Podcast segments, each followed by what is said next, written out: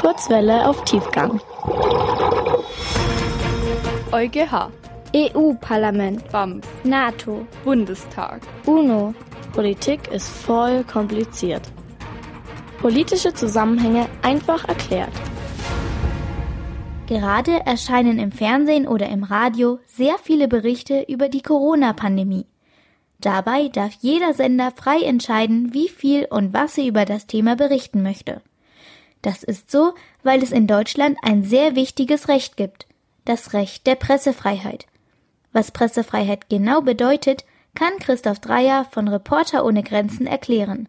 Pressefreiheit bedeutet im Grunde, dass Journalistinnen und Journalisten oder das Medien ungehindert berichten können. Der Grundsatz ist erstmal freie Presse. Also es gibt keine Regierung, es gibt keine Behörde, die Medien sagt, was sie zu berichten haben, sondern Journalistinnen und Journalisten setzen sich selbst zusammen und überlegen, okay, was finden wir wichtig? Was ist für Kinder, die uns hören, wichtig? Was interessiert die und worüber wollen wir jetzt berichten? Und dann packen sie diese Themen so an, wie sie es für richtig halten.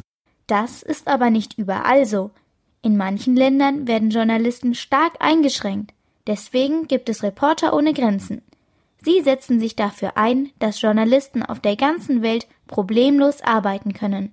Einmal im Jahr bringen die Mitarbeiter von Reporter ohne Grenzen eine Rangliste heraus, in der die Pressefreiheit von 180 Staaten und Territorien gemessen wird.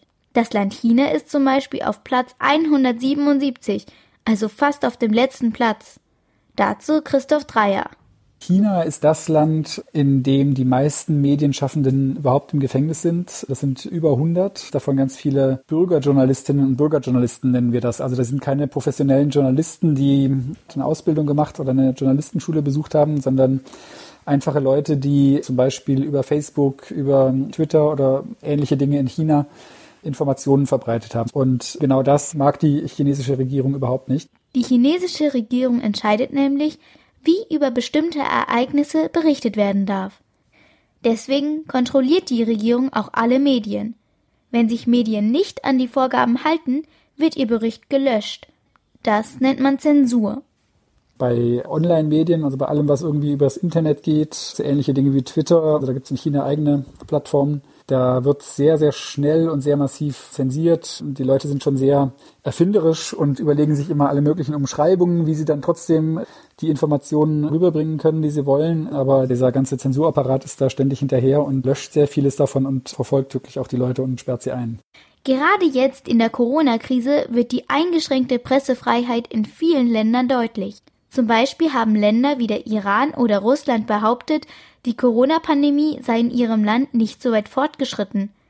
Journalisten, die etwas anderes berichtet haben, wurden verfolgt oder eingesperrt. Deswegen kämpfen die Mitarbeiter von Reporter ohne Grenzen immer weiter.